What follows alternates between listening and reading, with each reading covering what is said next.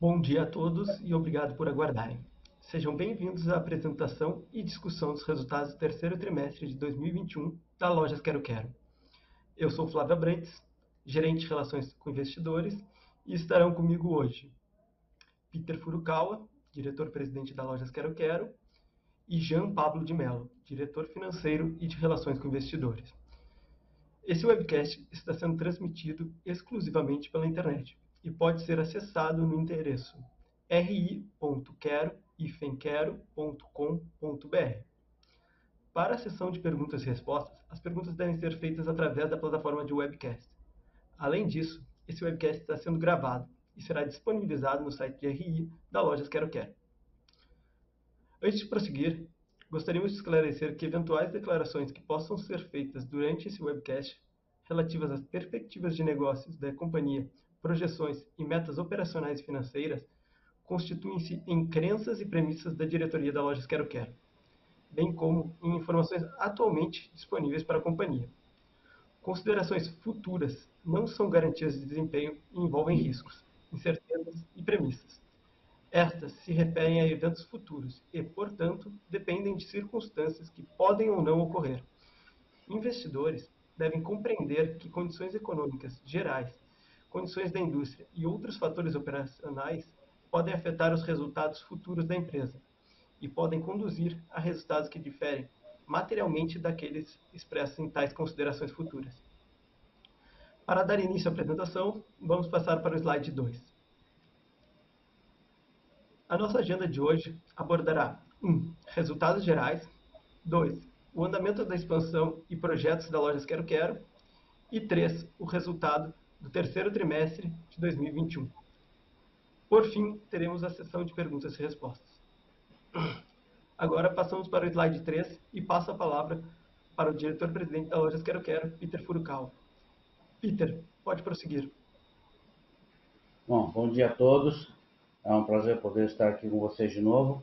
Uh, apresentar aqui os resultados uh, do terceiro trimestre do ano.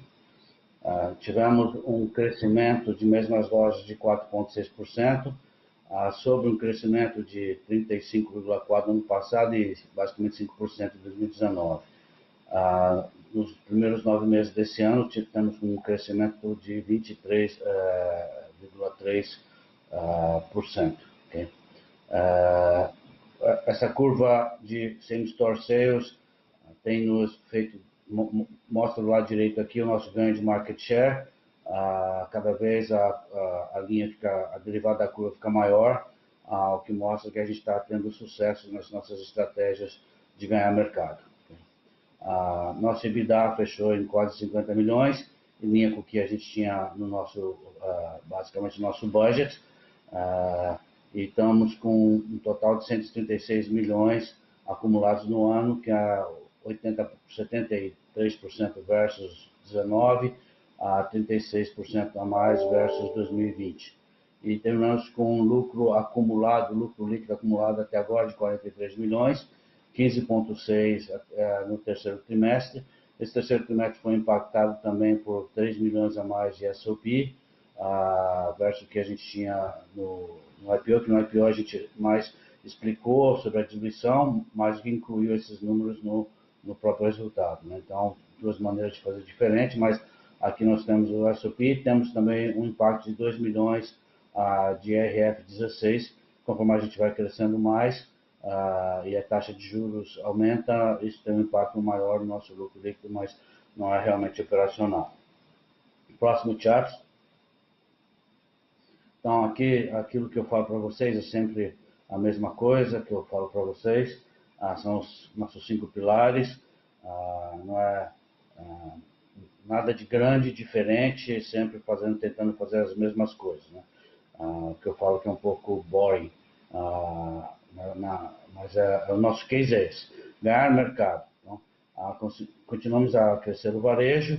O varejo teve um crescimento de 12,1% no terceiro trimestre, já tínhamos crescido 64% em, versus 2019. Né?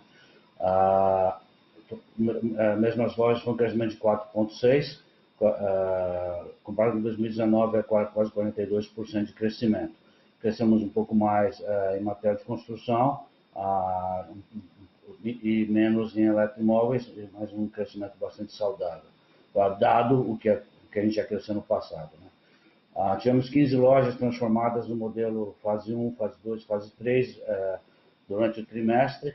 Uh, vamos ter, acho que 45 no total até agora. Devemos terminar com 56 lojas transformadas. E cada vez que a gente transforma a loja, a gente ganha market share. Né? geralmente tem uma subida de 20 pontos de crescimento a mais do que a, a empresa nessas lojas que a gente vai fazer na transformação. E, de acordo com o nosso plano também de abrir 70 lojas esse ano, abrimos as 19, ah, abrimos uma no Mato Grosso do Sul ah, e devemos terminar o ano com basicamente 70 lojas, conforme a gente tinha programado ah, no, no, começo do ano. Ah, temos, uh, já então, vamos estar em duas agora no Mato Grosso do Sul, já abrimos uma outra ah, em, em Novo Mundo, ah, e devemos, podemos abrir também uma ou duas, uma três lojas ainda no, no Pontal do Paranapanema esse ano, ah, incluso nessas 70 lojas. É, de acordo com que as lojas vão ficando prontas, a gente vai inaugurando, umas ficam mais prontas antes do que as outras, então ah, podemos ainda esse ano estar celebrando a abertura de uma loja no estado de São Paulo, acho que é Presidente Epitácio, ou Juqueirópolis, ou Oswaldo Cruz. Essas três cidades que ficam ali do sudoeste de São Paulo. Então, continuamos com o nosso plano normal de ganhar mercado e, e acho cada vez é, melhor nessas aberturas. Né? Sempre mostrando que nosso, nossa abertura tem sido consistente durante os últimos cinco anos. Uh, excelência em crédito de cobrança, nós estamos com o nosso atraso sobre carteira né, de 9,8 no terceiro trimestre, isso é abaixo ainda de 2020 e abaixo de 2019. Ah, o campo tem feito um excelente trabalho não, de uh, continuar fazendo cobranças, uh, mas também a gente tem sempre melhorado a nossa capacidade de uh, dar crédito sem ter que fechar o crédito, mas melhorando a qualidade do nosso crédito. Né? serviços financeiros têm crescido bastante também. Isso é, é esperado eu já falei para vocês algumas vezes que o modelo da Quero Quero é um modelo interessante porque ele é resiliente. Ah, então, quando a economia vai bem, ah, ah, o varejo vai bem, geralmente o serviço financeiro sofre mais, porque as pessoas precisam menos de crédito. Tá? Então, você, vende, você tem uma composição maior de lucro bruto vindo do varejo e menor de serviços financeiros. E quando a economia vai mal, você tem uma dificuldade maior de vender varejo, mas você tem uma necessidade maior de crédito para a população. Então, um compensa o outro. Eu eu tinha, um chart que eu mostrava na época do IPO, que mostrava esses fluxos, uh, um para cima e outro para baixo, nos últimos uh, 10 anos da organização. Então, acho que isso faz com que o nosso modelo seja bastante resiliente, tendo forças em momentos de economia pujante no varejo e mais né, em serviços financeiros quando a economia está com dificuldade. Existem alguns momentos de exceção, como foi na época da, da Dilma, onde mesmo com a maior recessão do Brasil, a gente transformando loja, ganhamos muito share, ganhamos muito mercado. Então, a, queremos sempre continuar com foco em, ganhar mercado. O mercado nunca vai crescer tanto quanto a gente precisa que o mercado, é, que a empresa cresça para acomodar todo esse pessoal fantástico que a gente tem na Quero Quero. Todos nós queremos crescer. Fazer mais com menos, nós temos uma alavancagem operacional, a lucro bruto é, cresceu 28% nos nove meses versus a 2020, despesas crescer, cresceram 25,8%. Esse trimestre, como já tinha avisado o mercado também, a gente tem dois é, novos CDs que entraram em operação, isso foi uma certa pressão nos nossos custos, mas é uma questão momentânea que assim que a gente continuar crescendo, isso também vai ser diluído. Tá? A nossa EBITDA cresceu 32% nos nove meses de 21 versus 2020 e 61% versus 2019. E o nosso lucro está em 43 milhões nos nove meses de 21. No que se refere à, nossa plataforma digital, nós já conseguimos, cada, com muito, muito esforço e um grande agradecimento a todo as pessoas da organização aqui que conseguimos cadastrar esses 15 mil produtos, colocar eles para dentro, é um sacrifício grande no momento que o mercado está difícil, uh, mas conseguiram fazer, fizeram, construíram um, um fantástico, lindo, maravilhoso. Uh, para quem quiser ver, uh, entrar no site da Quero Quero e da e-commerce da Quero Quero, em cima vai ter um, tem um banner lá que dá para clicar. Você tem, você tem, que escolher uma cidade do sul onde a gente tem loja para poder entrar nesse showroom. Né? Então você escolhe lá, por exemplo, Caxias ou, ou Farroupilha, que são as cidades que a gente está testando, são 63 lojas. Mas aí você tem a capacidade de entrar nesse software que a gente fala do que é o digital. Ah, quando eu vou passear por essa loja, dificilmente eu não compro alguma coisa. Ah, muito, ficou muito bacana, então a equipe está de parabéns. Nós começamos agora esse teste com 63 lojas. Ah, temos que trabalhar bastante o marketing interno para as pessoas, primeiro os colaboradores entenderem como funciona isso e também ah, um, um, marketing externo para trazer pessoas para ah, conhecer esse, esse novo, essa nova maneira de se trazer compra dentro da nossa loja. Então, de novo, estamos com 15 mil SKUs e é um, é, é um beta, né? A gente está testando, deixar bem claro isso para vocês. Ah, com certeza vocês vão encontrar erros lá, coisas que a gente tem que melhorar. A ideia é que até uh, dezembro a gente seja uma plataforma mais uh, robusta e funcionando bem uh, nesse teste que estamos fazendo. Nós temos a cultura de alto desempenho, né, sempre formando gerentes para a nossa base de crescimento para os próximos anos. Ah, formamos 149 gerentes nos primeiros nove meses desse ano. Só no terceiro trimestre nós temos 34 gerentes formados, mais 62 gerentes de formação. Estamos com 407 eh, colaboradores sendo treinados no que a gente chama nosso programa de desponte, que são os futuros gerentes da empresa. Ah, isso é fantástico, quando a gente vai visitar as lojas, a gente vê o orgulho da, da loja e vê que tem alguém na loja deles lá sendo preparados para ser gerentes. Né? há um ano e meio atrás, esse número era 240, 230, hoje estamos em 407, então essa preocupação de formação para os próximos anos não é algo que eu tenho na cabeça mais. fizemos o processo de trainees, foram 5.500 candidatos das melhores faculdades do Brasil. Esse é um programa interessantíssimo, né? são 5.000 candidatos de uh, faculdades muito boas. A gente faz um primeiro, um primeiro é, uma primeira prova, os que vão bem, aí a gente manda a prova, uh, um GMAT resumido para as pessoas fazerem e os melhores candidatos a gente, a gente fala. Então, estamos falando com 96 candidatos agora. Uh, imagina vocês, nós vamos contratar uh, basicamente 10 ou 12 pessoas desse pool de 5 mil uh, bons candidatos. Então, a gente continua com uma base muito boa de construção de, de, de executivos e gerentes da empresa.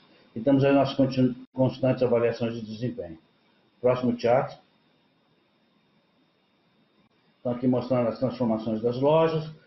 Eh, tivemos 15 mais construções, 19, nova, 19 novas lojas no terceiro trimestre, de acordo com o que a gente tinha planejado. A equipe tem feito um excelente trabalho, então de parabéns também. Ah, temos mais de 245 lojas com mais de 5 anos, mas nós temos quase 200 lojas com menos de 5 anos. Né? Então, você ainda tem um, um crescimento contratado para os próximos anos.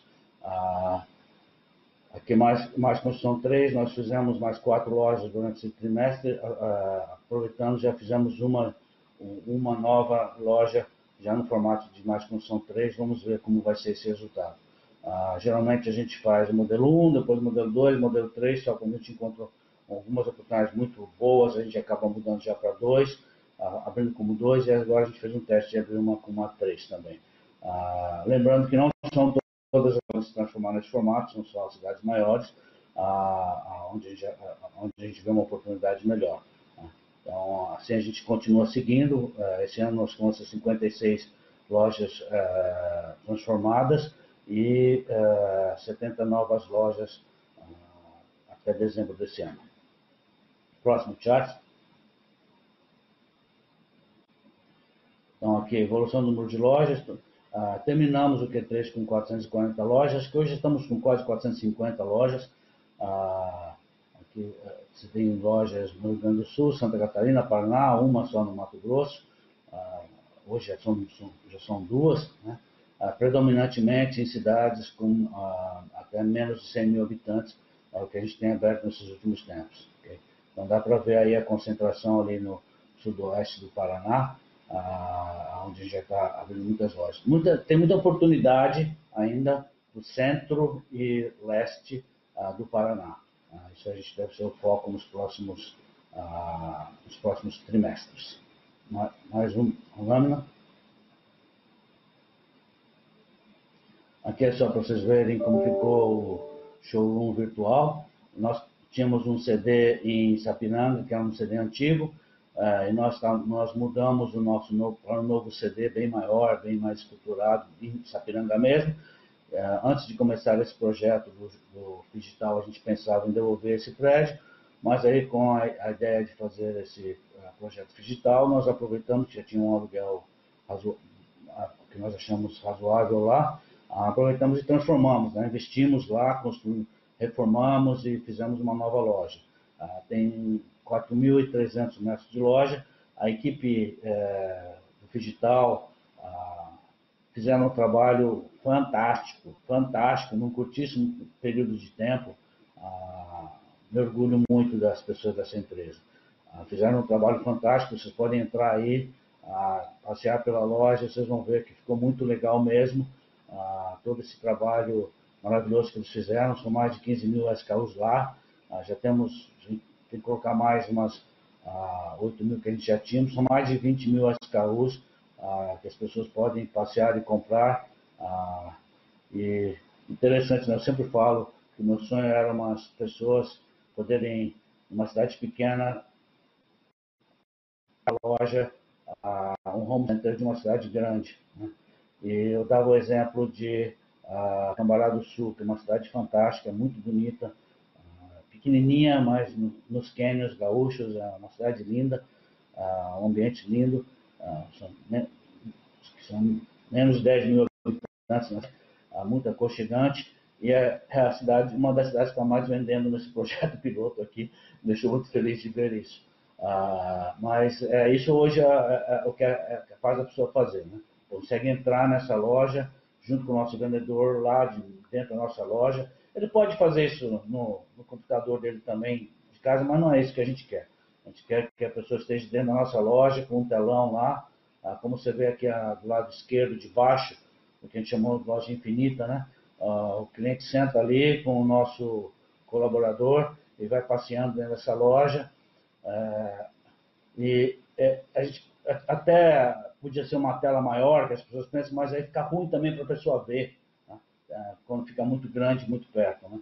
Então, foi tudo bem pensado aí, o pessoal, é o mesmo pessoal que faz a expansão de loja, incrível, faz expansão de loja, nova loja, faz transformação de nova loja, e aí a gente jogou isso no colo deles, e eles fizeram também.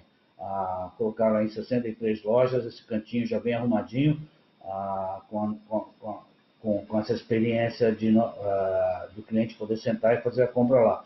E também a gente já, já fomos em loja testar, as pessoas têm dúvidas sobre um produto, eles clicam ali e falam online, ao vivo, com o vendedor dessa categoria. Então, a pessoa está querendo comprar iluminação, está olhando os produtos dentro dessa loja virtual ali, estou vendo os produtos, mas aí quer ver mais em detalhe, a pessoa, o vendedor clica ali, já fala direto com esse vendedor, que tem uma câmera na mão, um tripé, vai até esse produto, mostra o produto lá para o cliente nessa tela de TV. Ah, é uma coisa muito interessante. É o comecinho, ah, não, não tem números para a gente poder, relevantes para a gente poder falar ainda, ah, mas estamos azeitando e estamos em operação nas 63 lojas. Tem sido uma experiência muito bacana. Próximo chat. Agora vou, a partir de agora, deixar o Jean falar. Ah, também, não sei se vocês viram o, o relatório eh, que a gente soltou de sustentabilidade. É, é incrível o que, que as pessoas daquela que são capazes de fazer. Fizeram esse relatório. A gente já fazia as coisas que estão nesse relatório, mas fizeram um relatório muito bem feito. Ah, acho que todos os conselheiros parabenizaram toda a equipe do Jean, do, Flávio e da Paula ah, por terem preparado um trabalho tão bem estruturado como esse. Vamos deixar o João falar um pouco sobre isso. Bom dia a todos. É, então, de novo, é um prazer estar aqui conversando com vocês, apresentando os resultados desse trimestre da Quero Quero. É, mas, como o Peter colocou, acho que antes de entrar nos detalhes do resultado do trimestre, do acumulado do ano, gostaria também de comentar um pouco sobre o relatório de sustentabilidade. Né? Acho que uh, a Quero Quero tem, completou nesse terceiro trimestre 54 anos de história, e ao longo dessa história a gente tem feito, feito muita, muitas ações para estar tá cada vez ajudando e criando relacionamento com as nossas comunidades. É, e uma das maneiras que nós uh, acreditamos que seja uma maneira boa de comunicar tudo o que nós temos feito é através desse primeiro relatório de sustentabilidade da companhia referente ao ano de 2020. Né? Então, a gente fez todo um, um trabalho interno para poder mostrar pra, para o público externo as ações realizadas na companhia, tanto em questões ambientais, sociais e de governança. Né? Então, eu posso citar aqui algumas, como a, elaboração do nosso primeiro inventário de carbono, onde a gente mostra uh, qual, é, qual, é a nossa contribuição para na emissão de gases do efeito estufa e mostra também que a Quero Quero já está bem colocada quando nós vemos em emissão por, por tamanho de loja. Uh, a gente também coloca todas as nossas ações sociais, por exemplo, a doação de mais de 500 toneladas de alimento para as comunidades onde a gente atua ao longo da pandemia, a contratação de mais de 3 mil profissionais ao longo do ano passado, e também nossos programas de desenvolvimento, né, que são os nossos investimentos nos nossos colaboradores. Então, nós temos alguns programas de desenvolvimento de liderança, como o Peter já comentou, como o programa de formação de gerente de loja, o programa de trainees, e também nós entramos em um pouco mais de detalhe em programas que nós achamos muito importantes, que visam diversidade, a inclusão e saúde de nossos colaboradores. Né? Então, é voltado para o social, tanto para fora quanto para dentro da, da, das lojas, quero, quero.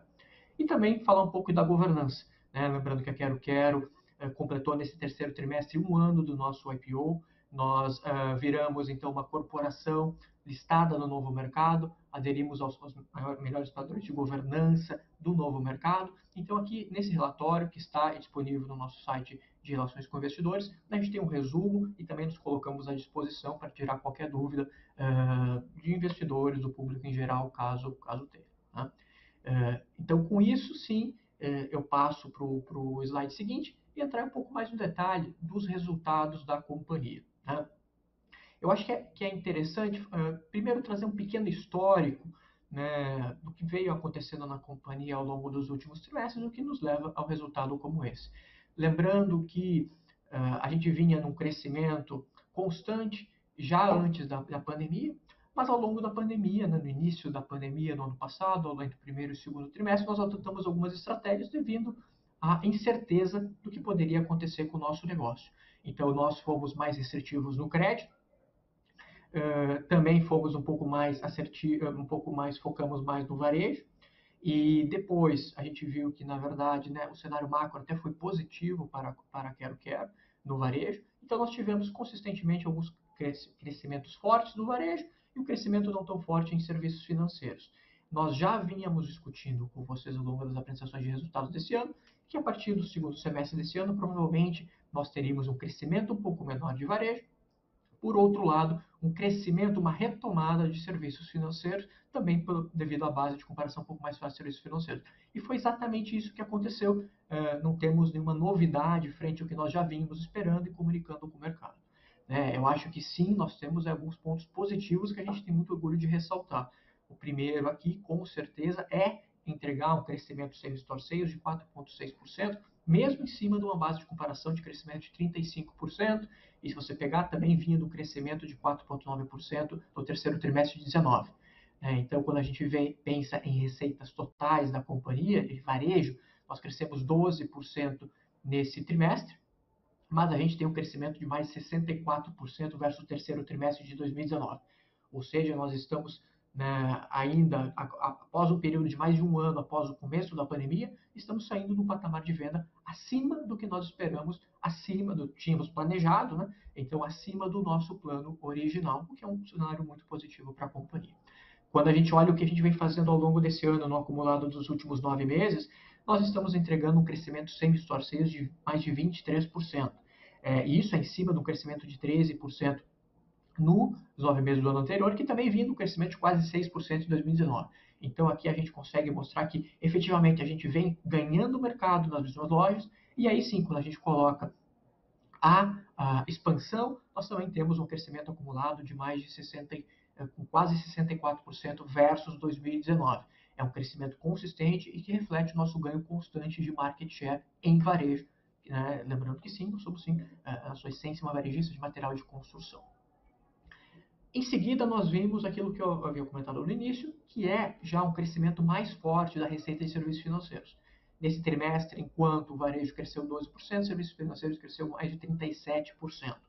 Então, uh, esse efeito de crescimento de 37% de, de serviços financeiros, ele vem do que nós realizamos nos últimos trimestres, da, da originação de títulos, do crescimento da carteira e que se reflete nesse terceiro trimestre num crescimento forte da receita de serviços financeiros. Quando nós olhamos no acumulado do ano, mais, ou menos, mais uma vez a gente vê um crescimento consistente, um crescimento forte de 27% na receita de serviços financeiros. E outro ponto que também mostra a retomada da utilização do crédito, utilizada da utilização do nosso cartão de crédito, é a própria receita do cartão de crédito, né, que cresce 12% nesse trimestre, acima do acumulado do ano, que está em 7%. Né? Então, nós vemos que aqui é um crescimento nas três atividades de negócio da companhia. E quando eu passo para o slide seguinte, esses crescimentos se refletem num crescimento acumulado nesse trimestre de 16%. É um crescimento acumulado versus o terceiro trimestre de 19 de mais de 54%. Uh, quando eu vejo os nove meses desse ano, que nós realizamos de janeiro até setembro de 2021, nós temos um crescimento uh, de mais de 30% versus o ano passado, um crescimento de mais de 56% versus 2019. Então, vocês veem que realmente é um crescimento constante, um crescimento forte, que mostra né, que é, é, é, é o resultado desse, dessa história, desse histórico contínuo de crescimento e investimento em expansão que a companhia vem fazendo. E a receita operacional acaba sendo uma, uma receita líquida operacional, acaba sendo um reflexo disso, também crescendo 54% versus 2019 no terceiro TRI e também os mesmos 54% no acumulado do ano até agora. Esse crescimento forte de receita, ele também se reflete parcialmente no slide seguinte, no lucro bruto. É, eu acho importante comentar apenas um ponto que a base de comparação do terceiro trimestre do ano passado era um, era um terceiro trimestre que foi beneficiado por alguns fatores externos né, que nos permitiu crescer mais de 35% sem sales, mas era um ambiente de uh, retomada da demanda e também com menor disponibilidade de produtos e menor nível promocional. Então, nós tivemos uma margem de varejo acima do que a gente vinha performando historicamente. Nesse momento, nesse terceiro trimestre de 2021, a gente volta para margens mais próximas do histórico.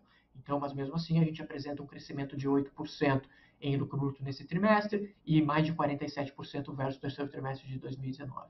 É, nós também temos esse impacto, também fomos beneficiados no ano passado na margem de serviços financeiros, pela redução da inadimplência, mas também pelos custos de captação mais baixos devido aos baixos níveis de Selic que nós uh, vimos no segundo semestre do ano passado. Então, por isso que nós temos um pouco de pressão de margem versus o terceiro trimestre de 2020. Mesmo assim, quando a gente vê o acumulado, nós temos um crescimento de lucro bruto na casa de 54% versus 2019 e uma margem bruta alinhada com 2019, né, um pouco abaixo de 2020, devido a esses fatores uh, que foram benéficos no terceiro trimestre do ano passado, que não se repetiram nesse momento. Uh, depois do lucro bruto, passando para o slide seguinte, a gente vai ver os efeitos disso em, em EBITDA em EBITDA ajustado. Primeiro, o EBITDA contábil, nós chegamos a 66 milhões de reais, um acumulado de 100, quase 182 milhões de reais nesse, nos nove meses desse, eh, de 2021. Quando a gente olha o EBITDA ajustado, tirando efeitos de FRS 16, que é mais comparável com o histórico da companhia, nós chegamos a, a praticamente 50 milhões de reais de EBITDA, é, um, é uma, uma, pequena queda versus o terceiro trimestre de 2020, uh, mas é mesmo assim um crescimento de quase 40% versus o terceiro trimestre de 2019. Eu acho importante ver o acumulado do ano, que a gente mostra um crescimento de praticamente 36% versus o ano, o, acumulado do ano passado, e um crescimento de praticamente 73% versus 2019. Então vocês conseguem ver que mesmo com um pouco mais de pressão em margem bruta, nós estamos com uma margem EBITDA, o que mostra o potencial de alavancar, alavancagem operacional da companhia acima de 2020, no acumulado do ano, e também acima de 2019, no acumulado do ano. Né? Então, nós estamos chegando a 136 milhões eh, de EBITDA no acumulado do ano, que representa, como eu já falei, um crescimento de mais de 36% versus o ano anterior. Então, mais uma vez, é um crescimento saudável e consistente ao longo do tempo do resultado da companhia. E depois do EBITDA, vou passar para o próximo slide, que a gente vai mostrar os resultados de lucro líquido da, da companhia. É, a gente tem novamente essa pressão do terceiro trimestre de 2021 versus o terceiro trimestre de 2020, né, onde nós entregamos um, um, um lucro líquido de 15,6 milhões. Só lembrando que esse lucro líquido não é totalmente comparável com o terceiro trimestre de 2020 e terceiro trimestre de 2019, devido aos impactos da implementação do plano de stock option da companhia. Apenas o plano de stock option da companhia tem impacto negativo no lucro líquido de 3 milhões. Então, se eu tirasse esses efeitos, eu já teria um lucro líquido operacional na casa de 18,5 milhões nesse trimestre. E se eu ainda tirasse os efeitos do FRS 16, também tem impacto negativo devido à companhia estar crescendo devido ao aumento dos juros, eu, eu teria praticamente um lucro líquido comparável na casa de 21 milhões de reais da, da companhia. Né? Quando eu olho o ano, mesmo assim, apresentamos crescimentos uh, saudáveis, né? estamos com um lucro líquido de 43 milhões, que novamente, mesmo tendo um efeito de SOP, que já levaria para um lucro líquido de 52 milhões, e também efeito de FS 16.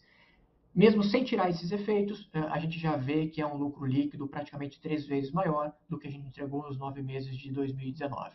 É, então, acho que é, é mais ou menos, mais uma vez, desculpe, o crescimento constante no acumulado do ano, representando o potencial de crescimento e o ganho de mercado que a gente vem apresentando nesses últimos anos.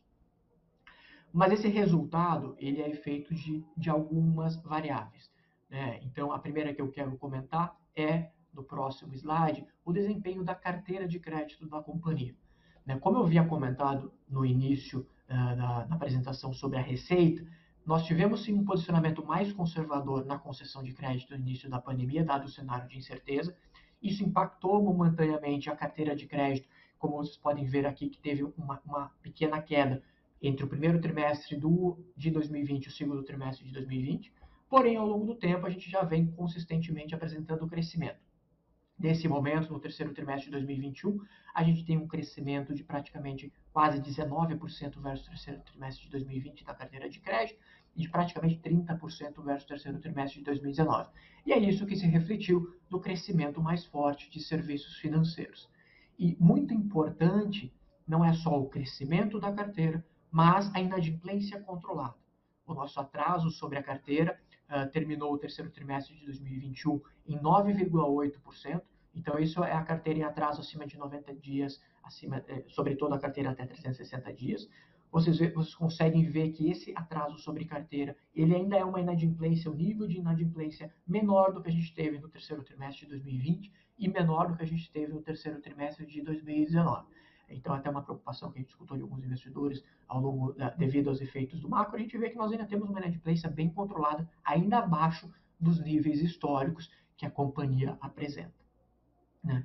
E esse crescimento da carteira, ele vem basicamente do que a gente vai mostrar no próximo slide, que é a utilização do cartão de crédito. Vocês podem ver aqui que a utilização do cartão de crédito versus o ano anterior, ele apresentou um crescimento de 17%. Né? Nós já temos um TPV, né, a utilização total do ano do, dos nossos cartões de quase 1,4 bilhões de reais. E especificamente nesse trimestre, nós tivemos um crescimento da utilização do cartão dentro das nossas lojas na casa de 11%, então bem alinhado com o crescimento do varejo, e um crescimento maior na utilização do, dos cartões de crédito fora das nossas lojas, um crescimento de 22,6%. Isso já era esperado, que representa também uma normalização das atividades da, economia como um todo. Então, são os nossos clientes também passando a utilizar mais o nosso cartão fora das nossas lojas. É, e esse crescimento dos últimos trimestres que, que impactou no crescimento da carteira e, consequentemente, no crescimento da receita de serviços financeiros. Isso é uma tendência que a gente espera continuar vendo para os próximos trimestres. Passando para o próximo slide, eu vou comentar um pouco uh, do nosso caixa. Né? Eu acho que é importante vê que nós estamos, continuamos com uma dívida líquida muito controlada, muito saudável, uma dívida líquida na casa de 154 milhões, uma alavancagem operacional de dívida líquida ajustada sobre EBITDA ajustado de, abaixo de, um, de uma vez EBITDA. Né? Nós viemos consistentemente diminuindo a nossa, a nossa dívida bruta, que finalizou o terceiro trimestre em 300 milhões de reais.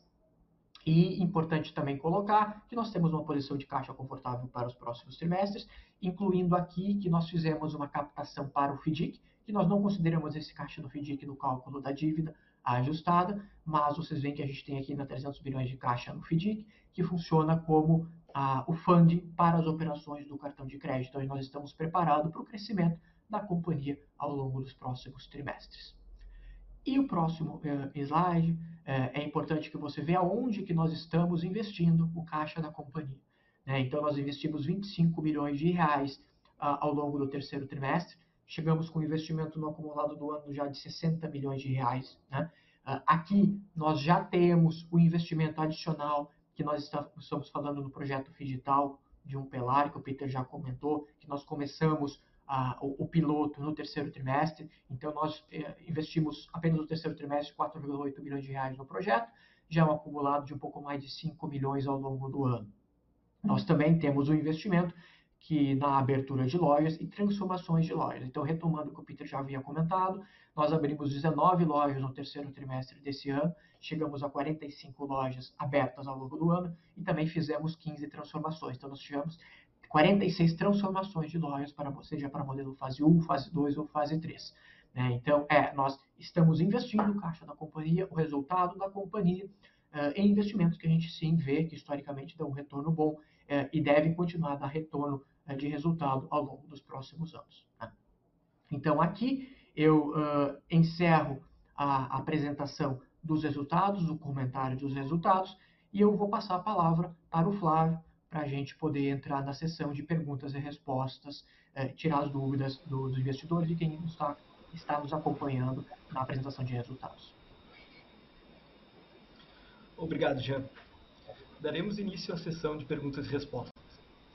A primeira pergunta é do Thiago Macruz, do Itaú BBA, e será respondida pelo Peter. A pergunta é: poderiam nos passar uma cor em como está o plano de expansão da companhia para as novas geografias dado que abriram uma loja fora do Sul pela primeira vez. Além disso, poderiam comentar sobre a performance inicial dessa nova loja, por favor?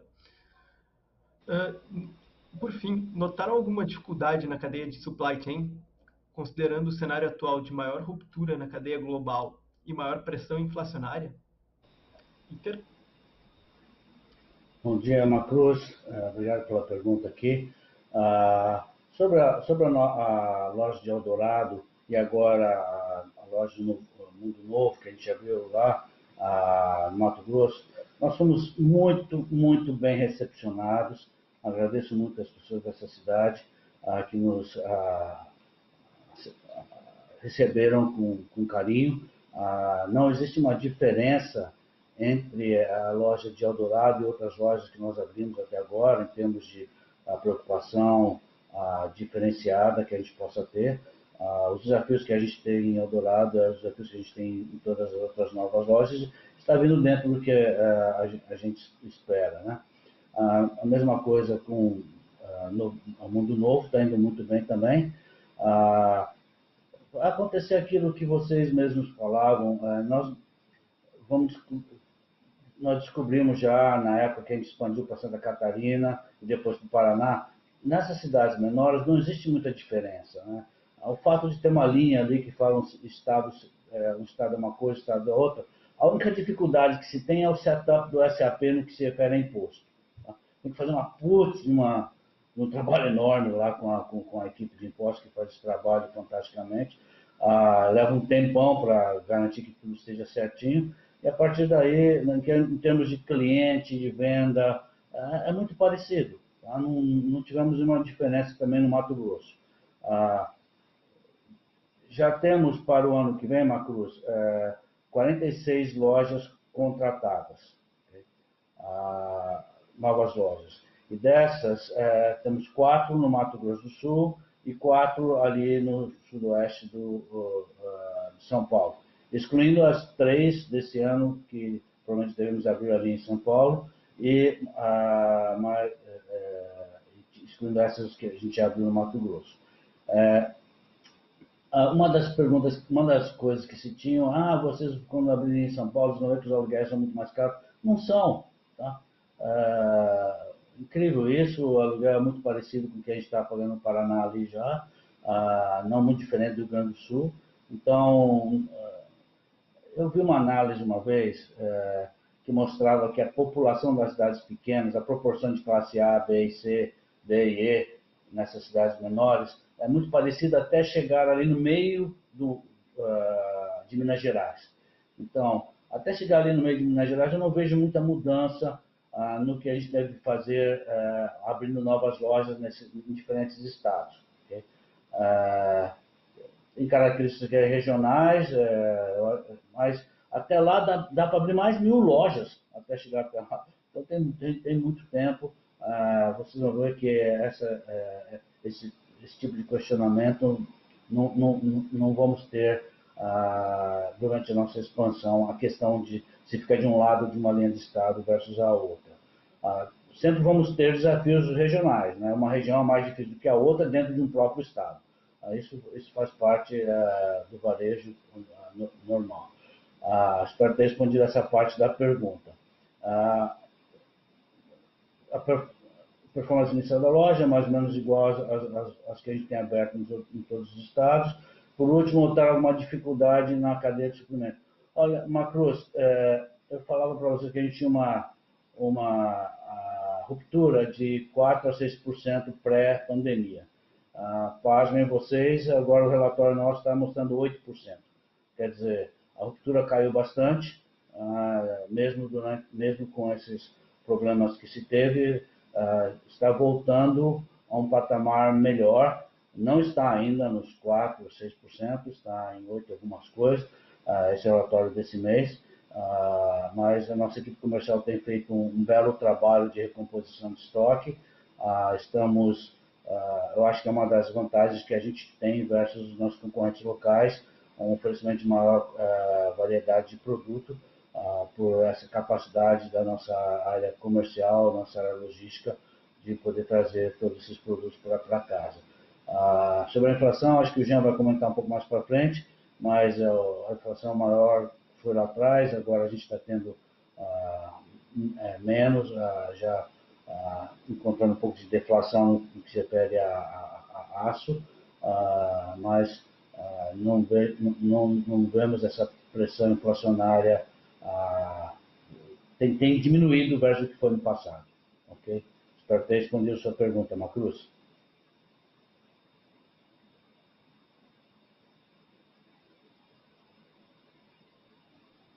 Está no mudo.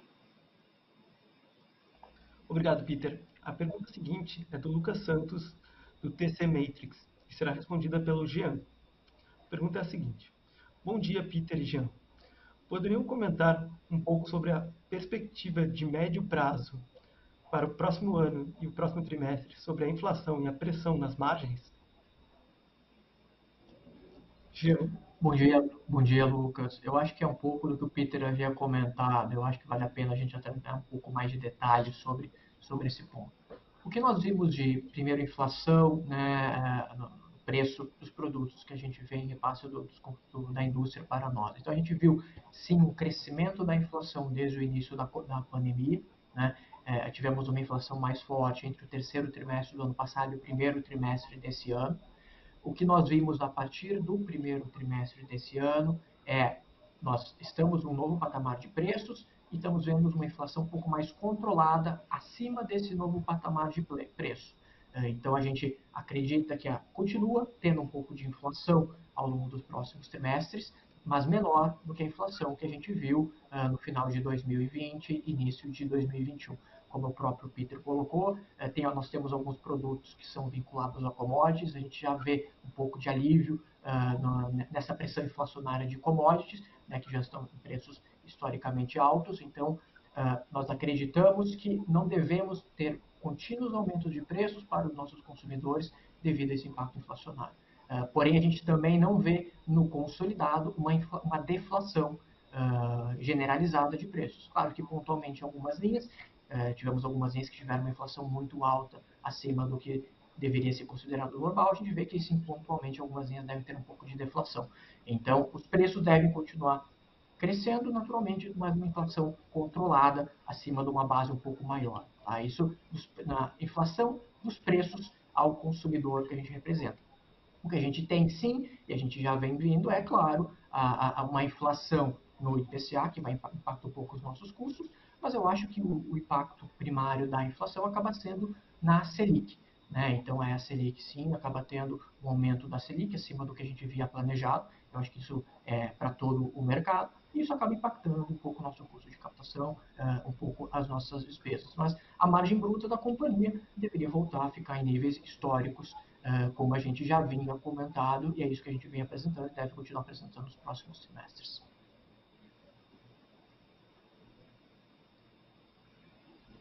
Obrigado, Jean.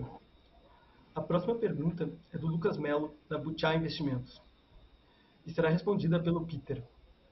Bom dia, pessoal. Gostaria de saber a visão da companhia do quanto o Digital pode acrescentar nas margens da, da empresa e quanto pode afetar o giro de estoque. Além disso, dados os problemas da cadeia de suprimentos global, qual a posição da companhia frente às dificuldades de aquisição de estoque no segmento de linha branca? Peter? Ah, bom dia. Ah, bom, é, no, que se refere ao vegetal, essa pergunta é uma pergunta é, muito difícil de responder, né? A gente, é, Todos nós gostaríamos de saber quão grande isso pode ser. Ah, não tenho como te responder isso agora. A gente está dentro. Estamos muito animados. Posso dizer estamos muito animados com, com o que a gente está vendo, mas é cedo para responder ainda, ah, no que se refere ao, ao quão grande pode ser. Ah, eu, eu, disse lá atrás que é, meu sonho de curto prazo, né, estou dizendo curto porque para mim dezembro do ano que vem é, é curto prazo, ah, eu sempre olho quero quero em 5, 10 anos, então nesse, se a gente conseguisse chegar entre 6 e 10 milhões de venda nesse digital no ano que, dezembro do ano que vem, acho que já seria um tremendo um golaço. Ah, e caminhando ah, para crescimentos futuros, né? Ah, de novo, é um sortimento muito grande. Ah, as pessoas precisam aprender a entender o que é esse digital, poder ir na nossa loja. Ah, nós temos uma nessa nessa venda desse produto do digital, quando a gente olha, ainda é muito incipiente, mas é muito para clientes novos. E isso para nós é uma é uma excelente notícia. Nós estamos tendo clientes novos vindo comprar esses produtos na nossa loja. É, produtos de material de construção, decoração, ah, muita coisa que a gente não, não tem nas nossas lojas que as pessoas estão podendo comprar agora ah, com essa plataforma digital. Ah, então, eu tenho bastante ah, expectativa para isso, ah, mas eu não posso dizer para você quando vai representar isso no futuro. Tá? Ah, nas, nas lojas que a, gente implementou, a gente já tinha uma venda no passado de produtos que não tinha na loja. Isso quer dizer o seguinte, a, gente tem lojas tipo 1, 2 e 3, nessas cada um tem um, um montante de sortimento e estoque nessas lojas. Uh, a loja 1 tem menos sortimento lá para mostrar do que a loja 2, mas a loja 1 já podia, através do nosso sistema de venda, já mostrar o nosso produto da loja 2 e o, e o, da loja 3. Então as pessoas já podiam comprar produtos que não tinham na loja. Isso é um certo patamar de venda. Depois, é, 7%, 6%. Depois nós implementamos o 1P, que é uma plataforma em que a gente deixou o produto só no centro de distribuição e deixava a, a lojas venderem. E aí subiu para um patamar de 8, 10, 12%, chegou a 13% a, de venda de produtos que não, que não estão no sortimento da loja. Tá? E agora a gente abriu um PL e nessas lojas, é, por pouquíssimas semanas aí, já está em 16% o que a gente está vendendo uh, de produtos fora da loja. Então, existe esse potencial, é uma oferta atraente para o cliente, porque ele não precisa ir para uma cidade maior para comprar todos esses produtos que você pode navegar aí ah, no seu micro e ver o que, o que, tem lá. Então, tem muita coisa que a pessoa não tem na cidade pequena que pode comprar, com a garantia de entrega de 3 a 5 dias ou o produto de graça. Tá? Então, isso é muito forte também. Ah, e qualquer reclamação não precisa mandar para um site, não precisa mandar para um e-mail, nada disso. Ele vai lá na loja, pega o vendedor dele, bate no cara, manda o cara resolver o problema, né? Ah, então, isso é uma proposta de valor boa. Eu acredito que a gente possa ter uma... Ah, que esse investimento possa ter retorno. Falei com o conselho, o conselho aprovou. Ah, quanto ao giro, no começo a gente colocou 20 milhões de estoque, nosso estoque é mais de 300 milhões, então ah, não é uma coisa assim totalmente diferente. Nós podemos ah, muito bem viver com, com isso ah, por um tempo. Ah, não sabemos ainda o que vai girar, o que vai girar mais, o que vai girar menos. A composição do 1P, que, era, que tinha um pouco mais de eletroimóveis, e agora um PL, que é predominantemente material de construção e decoração, está sendo muito boa também essa composição. Tudo está tudo está se encaixando de uma forma muito boa até agora. Né? Ah, quanto à cadeia de suprimentos, eh, eu já falei um pouco antes, a gente a gente está tendo uma ruptura menor do que a gente costumava ter, ah, até ah, menor do que eu esperava ter nesse momento. Eu esperava que ia ser um pouco maior ainda, mas os relatórios estão mostrando todo dia aqui uma melhora. Ah, na linha branca, obviamente, ainda tem seus desafios. Ah, tinha um desafio também na linha marrom, mas ah, tá, tá sendo bem, bem, estamos sendo supridos. E tem o desafio em telefonia. Né? Ah, o mercado ficou preocupado a última vez que eu falei que ah, existia uma ruptura em telefonia, mas telefonia, de novo, é, é menos de 10% da nossa venda e a diferença da ruptura era de 10 pontos percentuais versus normal, então não é uma coisa gritante, né? Ah, simplesmente uma transparência que eu tive naquele momento para explicar isso para vocês. Ah, agora a nossa ruptura está em, em 8 e alguma coisa, não é uma coisa que me, que me preocupa nesse momento. Tá? Ah, eu queria aproveitar esse momento para fazer um speech para vocês aqui sobre a Quero Quero. Tá? É, a Quero Quero, ela sempre, nos 12 anos que eu estou aqui, quase 13 anos, né, é, ela mostra a sua capacidade é nos momentos difíceis. Nos momentos fáceis, é fácil. Nos momentos difíceis é onde ela mostra do que ela é feita. Ah, nós vamos passar agora por momentos mais difíceis, estamos passando. E vocês estão vendo a movimentação do que nós estamos fazendo. Coisa fantástica. Tá? Ah, e vocês já viram também, faz só cinco trimestres que nós estamos falando aqui, ah, nós não somos buchiteiros. Então, quando eu falo para vocês que o que a Quero Quero tem de melhor, de melhor, melhor, melhor, são a qualidade das pessoas, tá? nesse próximo ano vocês vão ver isso. Tá? É, me orgulha muito. Tá? Olha o que a gente fez com a expansão, olha o que essa equipe fez. Tá? Ah, abriu 50 lojas, depois 50 lojas, agora 70 lojas, além de fazer uma putz, um montão de reformas de loja. Nós jogamos um projeto com 65 lojas, onde eles teriam que fazer a mudança no layout, colocar essa loja infinita em pouquíssimos meses. Tá? E os caras desgraçados estão entregando. Ah, é bom demais, é uma equipe boa demais em todas as áreas da empresa. Tá? Ah, e o que nos ajuda também é que nós temos um, um, um, um nosso projeto de loja é um projeto que é uma combinação entre varejo e serviços financeiros. É, sempre foi assim. E quando o varejo vai bem, tá, ah, você vende com mais facilidade, com menos crédito. Então você tem uma participação maior de varejo. Tá? Agora, quando a, a, situação inverte, aí a gente tem uma participação maior de serviços financeiros. Então um compensa o outro e vai indo assim. Isso não é uma questão de três meses, seis meses que eu estou falando. Isso é uma questão quando você olha isso, uma sequência de 12 anos. E, e provavelmente eu não tenho esses números, mas ah, antes disso, nos 54 anos da Quero Quero, é isso que ocorreu. Né? Ah, então, nós temos um, um, um, bom cavalo e temos jockeys muito bons. Tá? Ah, então, essa combinação, ah, vamos ter desafios? Vamos ter desafios, mas é, é nessa hora que você diferencia. Tá? Ah, você mostra do que você é feito, os seus valores, é quando você está em dificuldade. Quando você está tranquilo, normal, você não, é legal. Tá? Então, uh, para crescimento. Então, acho que a, a, gente tem essa oportunidade agora, eu vejo com, uh, com bons olhos, tem uma nuvem cinza ali na frente, oba, tá? é agora que a gente vai se diferenciar ainda mais. Tá?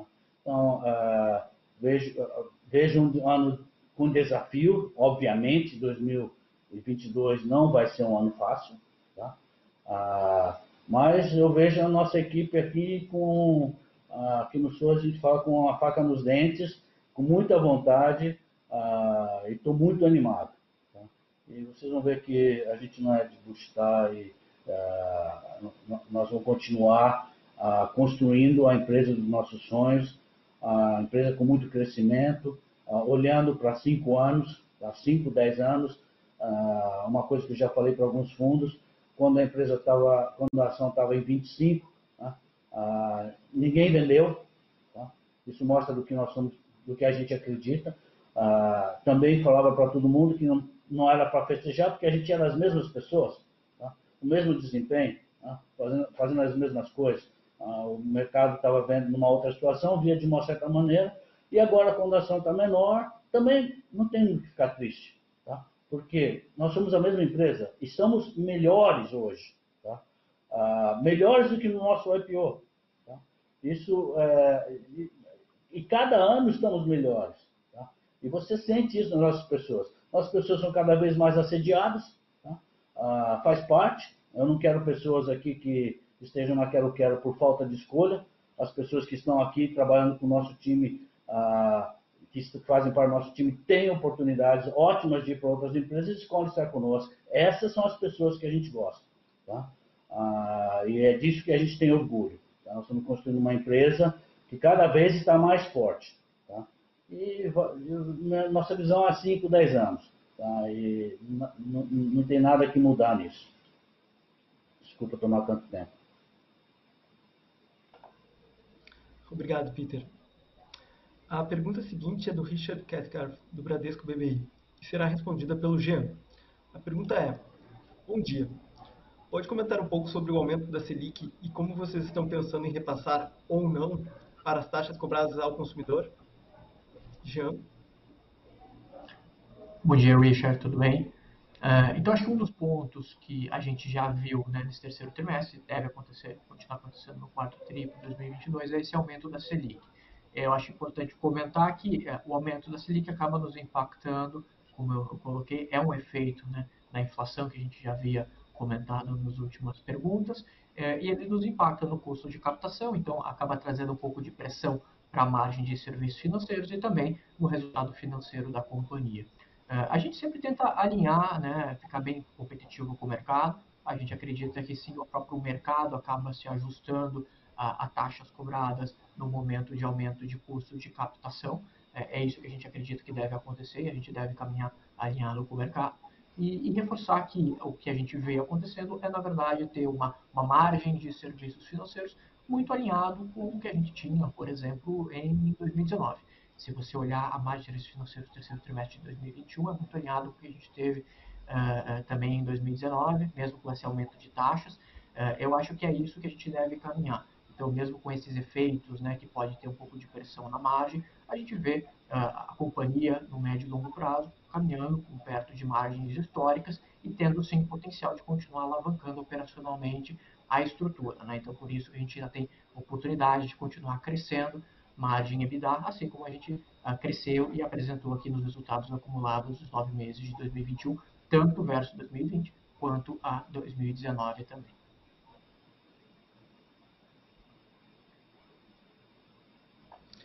Obrigado, Jean. A última pergunta é do Vinícius Preto, do Bank of America, e será respondida pelo Peter. A pergunta é a seguinte: Parabéns pelo resultado. Qual a expectativa de rollout do Digital para novas cidades? Vocês cogitam usar esse modelo show, do showroom como um formato de loja aberta ao público em grandes cidades? Peter? Bom dia, Preto. Muito, muito bom poder estar falando com você. É, agora do outro lado aí. É, bom, é, nós estamos com 63 lojas é, nesse teste agora ah, e vamos até dezembro desse ano estar com 150 lojas. Tá? Ah, primeiro de dezembro a gente deve estar abrindo para mais algumas lojas, então esperamos estar em dezembro com umas 150 lojas, com uma leitura melhor já do que tá, vai ter acontecido por 60 dias da, do, teste. Ah, ano que vem, em março, a gente deve expandir um pouco mais, eh, até o meio do ano que vem devemos estar até o final do ano que vem queremos estar em todas as lojas com o nosso digital, ok? Ah, funcionando, o que a gente chama de nossa loja infinita. Ah, obviamente vai ter uns tropeços, né? faz parte. A gente vai ter que aprender, consertar, tudo isso. Mas tá, eu diria estamos muito felizes, muito, muito felizes ah, com isso e com a equipe que a gente trouxe para o digital. equipe maravilhosa também. É, tem que lembrar que eles fiz, construíram essa loja, uma equipe nova, né, que, que veio junto com o Flávio, a, que é o nosso head dessa loja infinita, a, trouxe outras pessoas para trabalhar lá nas categorias e fizeram, estão fazendo um trabalho fantástico. A, devemos então expandir para mais algumas lojas até o final desse ano, totalizando umas 150, e depois no ano que vem, trimestre a trimestre, expandindo para outras regiões conforme a gente for tendo nossos aprendizados. Ah, quanto a usar, ah, já tem uma pressão aqui, Preto, dos diretores querendo deixar pessoas entrarem na nossa loja lá para comprar, mas isso não vai ocorrer. Tá? Ah, eu ainda estou aguentando essa pressão. Queremos usar aquela loja simplesmente, é, especificamente para o nosso projeto digital. pode ser que o que a gente aprender nesta loja tá? nos permita colocar uma loja formato 4, tá? em alguns lugares. Mas ainda é cedo para falarmos sobre isso. Obviamente, nós vamos ter um momento uma loja 4. Tá? Como a gente teve a 1, a 2, a 3, nós vamos ter a 4. Nós, nós não começamos como 4 porque nós, somos muito responsáveis pelo nosso uh, ah, ROIC e sabemos que isso pode uh, levar muito tempo para se compensar. Agora, uma loja que está indo muito bem como 3, talvez a gente tenha espaço para ser uma loja 4, que pode não ser igual ao nosso digital, mas ela vai ter todos os principais produtos que estiverem vendendo ah, nesse digital também, ah, podendo, podemos chegar a uma loja de 2.500 metros ah, versus a nossa loja 3 hoje que tem 1.200, 1.400 metros. Então, existe sim essa possibilidade, mas é um aprendizado que a gente vai ter com o tempo. O bom da Quero Quero é isso nós somos ainda muito pequenos nesse mercado. Tá? Tem um mundo para crescer, tem muita coisa para crescer, muita coisa legal. Tá? Então, vamos ter a 4 e um dia talvez tenhamos a 5. Tá? a gente vai ter, a gente tem 7, 8% de market share no mercado que a gente tem. Quando a gente dobrar de tamanho, a gente vai ter 14. Imagina você. Tá? Então, tem, tem muito espaço aí, a gente está muito animado ah, olhando os próximos 5, 10 anos da Quero Quero. Obrigado, Peter. Encerramos a sessão de perguntas e respostas. Obrigado a todos pelas perguntas e passo agora a palavra para o Peter e depois ao Jean para considerações finais. Deixa o Jean falar primeiro. Fala aí, Jean. acho que aqui é só agradecer a presença de todos, colocar a equipe de RI à disposição. É, se tiver alguma dúvida quanto ao resultado, realmente quanto a esse crescimento que a gente vem, vem apresentando, como vocês puderam ver, é, é sim um trimestre com uma base de comparação mais forte, mas mesmo assim a gente continua apresentando crescimento de vendas, semi-store sales, ganho de mercado, um crescimento forte acumulado no ano, tanto de EBITDA quanto lucro líquido. Uh, e, então, acho que estamos à disposição para tirar qualquer dúvida e, e, e, agradecer mais uma vez a participação de todos nesses últimos trimestres e também nesse trimestre, né? A gente está completando aqui um ano do IPO da companhia. Obrigado a todos. Bom, obrigado a vocês também. Ah, muito feliz de poder estar falando com vocês. Ah, acho que, como eu falei para vocês, nos momentos de desafio é onde a gente fica mais feliz. Ah, temos muita coisa legal acontecendo. Ah, e muitas oportunidades ah, para capturar aqui né, nesses próximos anos. Nada muda, nada mudou. Nós somos as mesmas pessoas, ah, temos um caminho enorme para fazer e estamos construindo o que a gente chama a empresa dos sonhos. E cada vez tem mais orgulho de fazer parte desse time fantástico. Obrigado, pessoal.